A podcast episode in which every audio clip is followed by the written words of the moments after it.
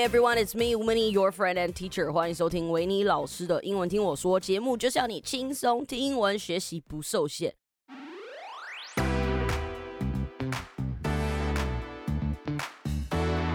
All right，在家防疫的第一个礼拜已经过了，大家是不是觉得已经快要没有事情可以做了呢？我已经开始玩起了 Switch，我还订购了健身环，正欢喜的等待收获。没想到订得到哈，买了一些书来看，甚至我还恢复了拍小影片的习惯。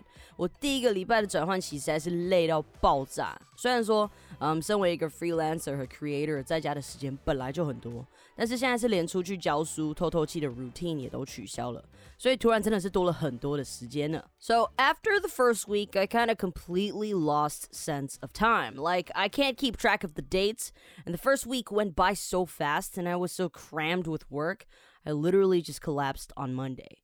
So, what do you think about the level 3 alert extending? For me, I just think it's better to extend just to be extra careful because there are infected people with no symptoms, so you never know who might be sick, and you never know if you're gonna get infected or not. Anyways, so now that everyone is basically quarantining at home, it means that you got plenty of time to pick up the stuff that you wanted to do or plan to do but never got the time to start. 啊，pick up the things you never got time to start。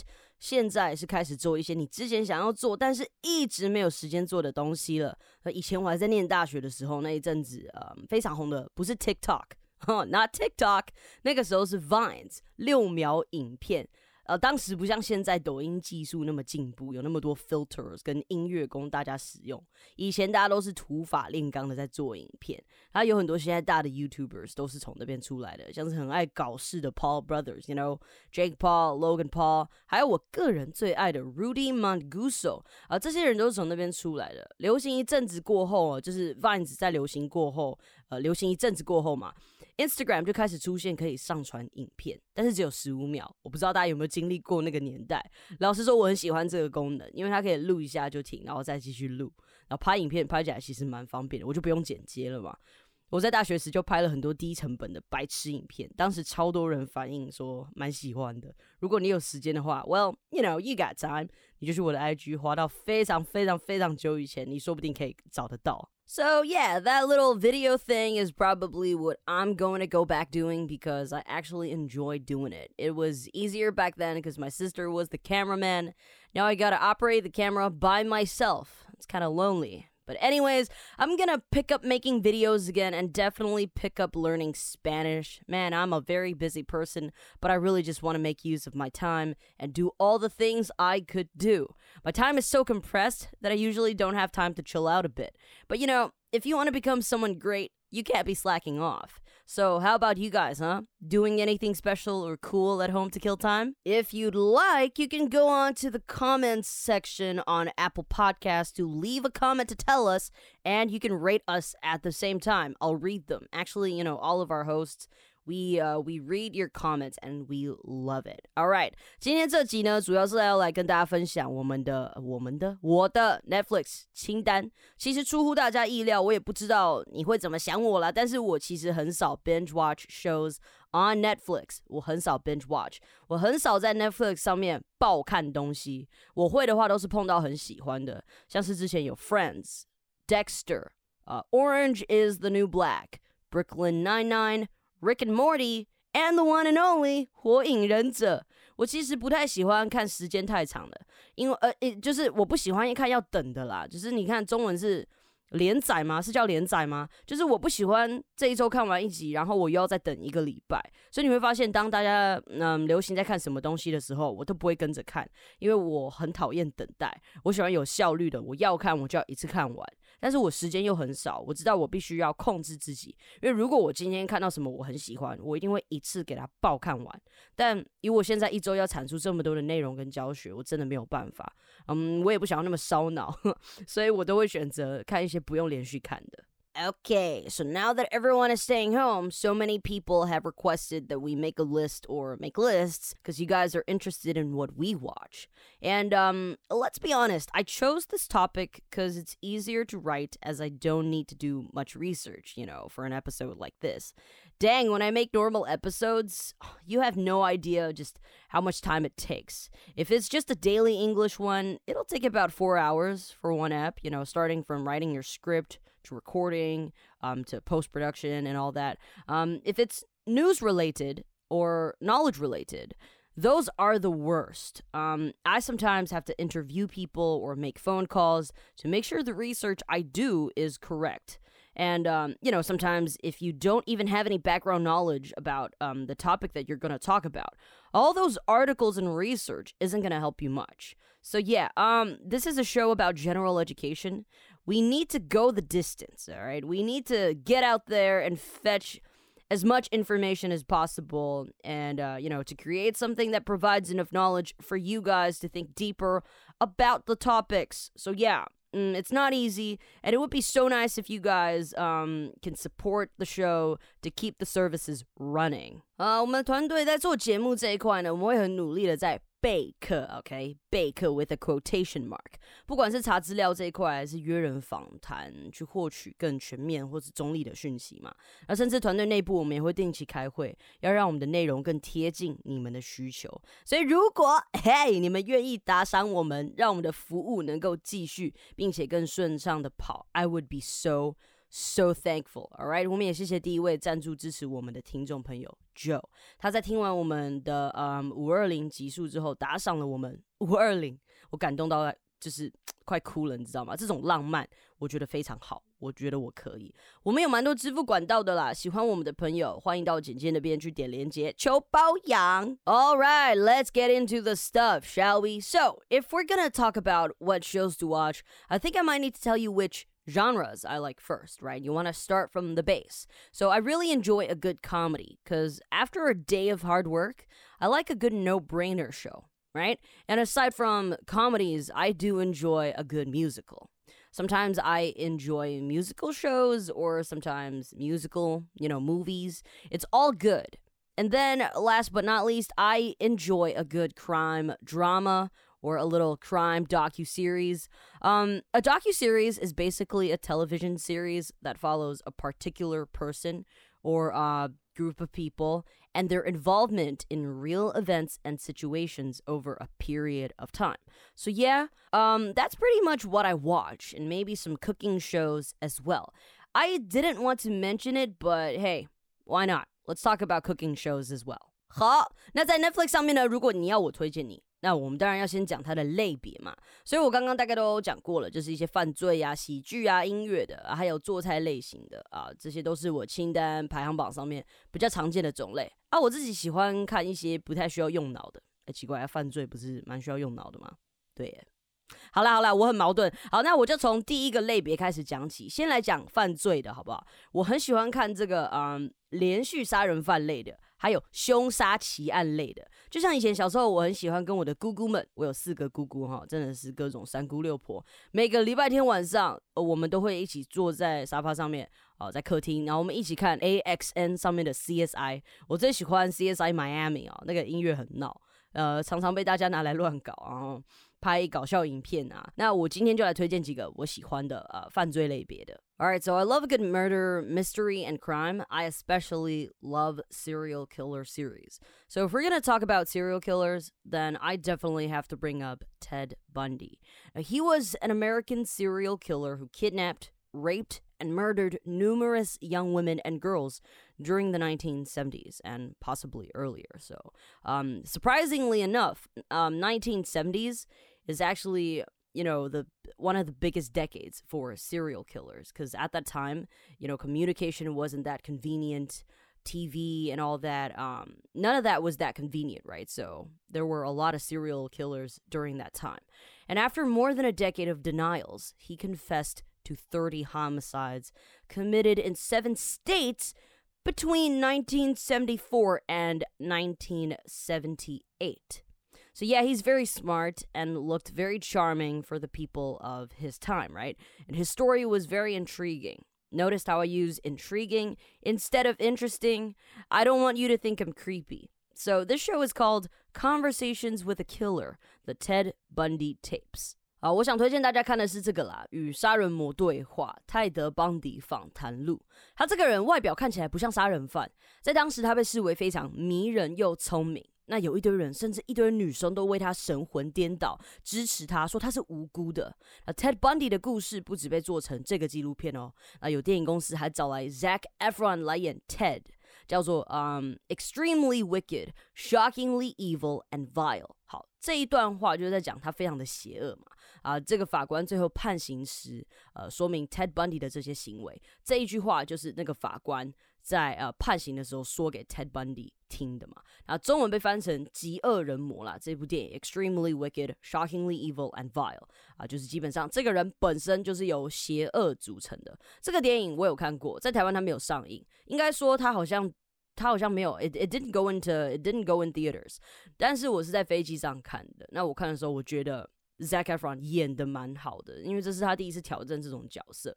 如果你们有管道可以看得到的话，我建议你们也可以去看看，啊、um,，蛮好看的。So the first series I wanted to recommend you is Conversations with a Killer, you know, the Ted Bundy tapes. Now, in case of anyone thinking that Winnie might be a creep, I just want to let you know that I'm into the psychology behind these murder crimes, okay? Like, what causes their impulse to murder people? Like, hey, you know, we joke about um, wanting to murder people when we're mad, but we don't actually do it right. So, this is the reason why I'm interested in it. Oh, and a bonus recommendation in this category would be The Confession Killer. Now, this one I would use interesting to say, because the killer isn't your typical killer, and it unveils some secrets of the law enforcement. Um, like just how far they would go to gain reputation, okay?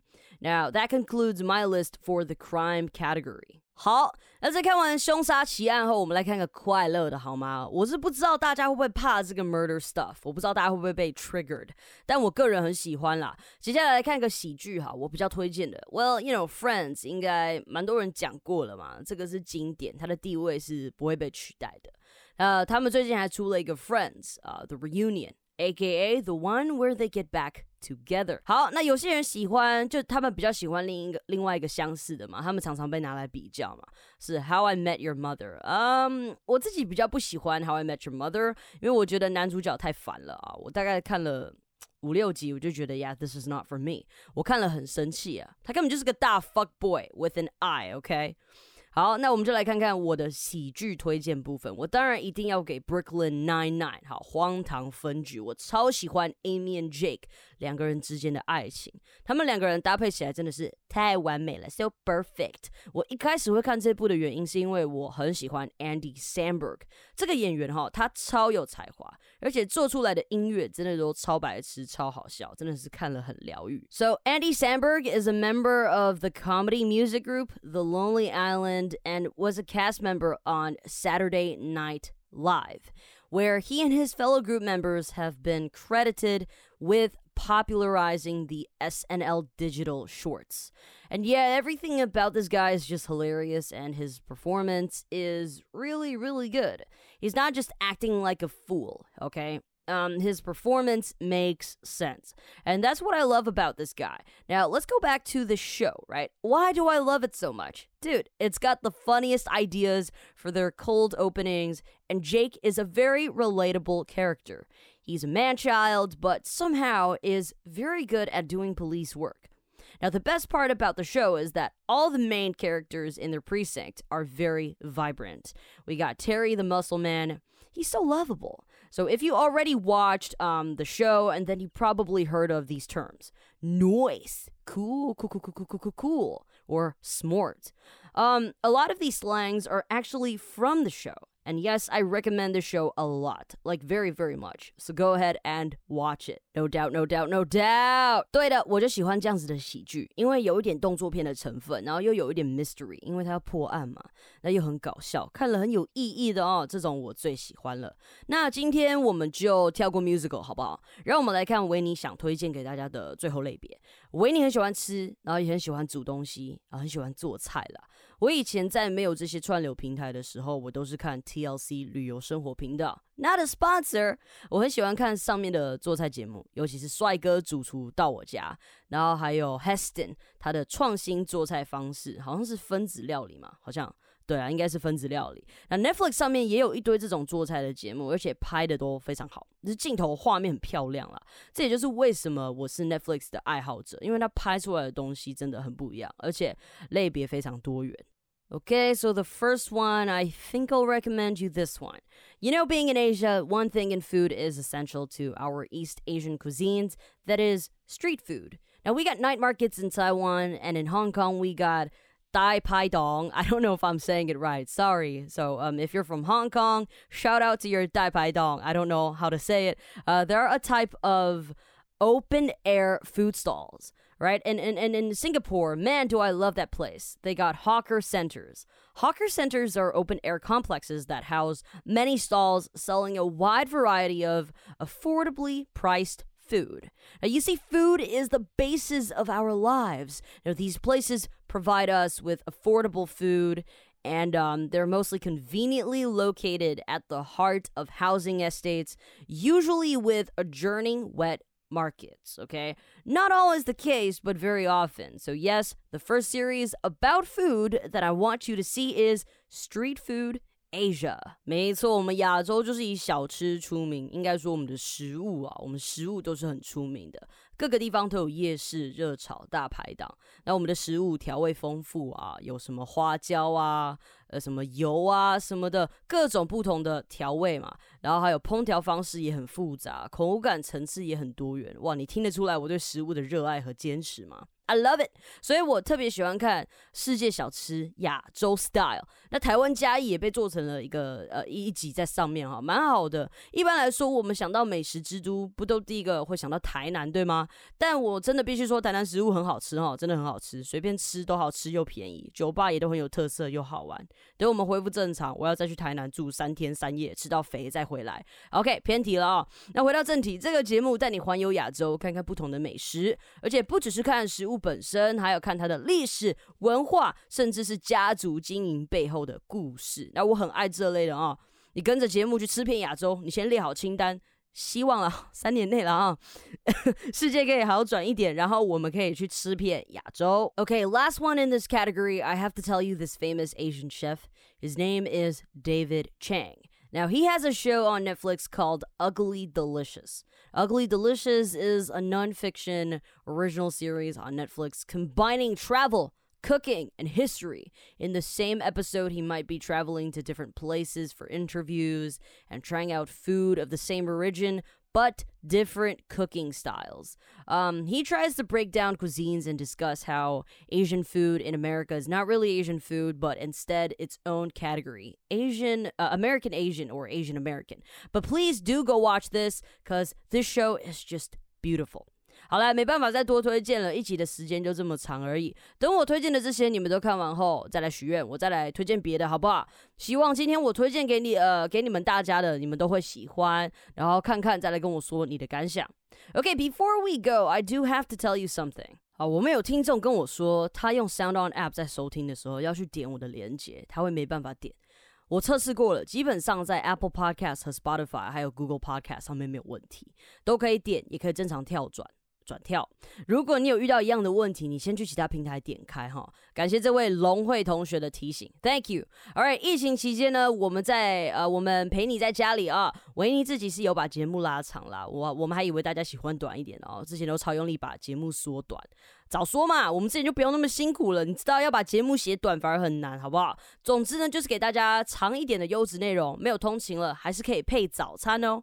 And one more thing before we go, um, I've noticed how people started to send or share false information to their friends more and more, right? Please don't do that. If you see or hear some news and information that sounds a bit suspicious and doesn't come from CDC itself, please stop sharing it. All right.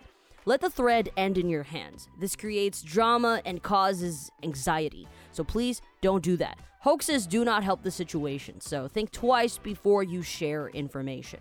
我用中文说嘛，简单来说就是不要搞事哈，不要传来源不明的疫情相关消息，也会造成恐慌。你不知道讯息是否正确，请永远只看来自 CDC 的消息以及新闻等等的这些可信度比较高的单位的消息。好了，请大家保持安全，Stay safe and stay at home。感谢今天的收听，好的节目要和好朋友分享，也别忘记要收听平台 Apple Podcast 给我星星评论哦。啊，如果你想要打赏我们的话，也不要犹豫哦。Love you。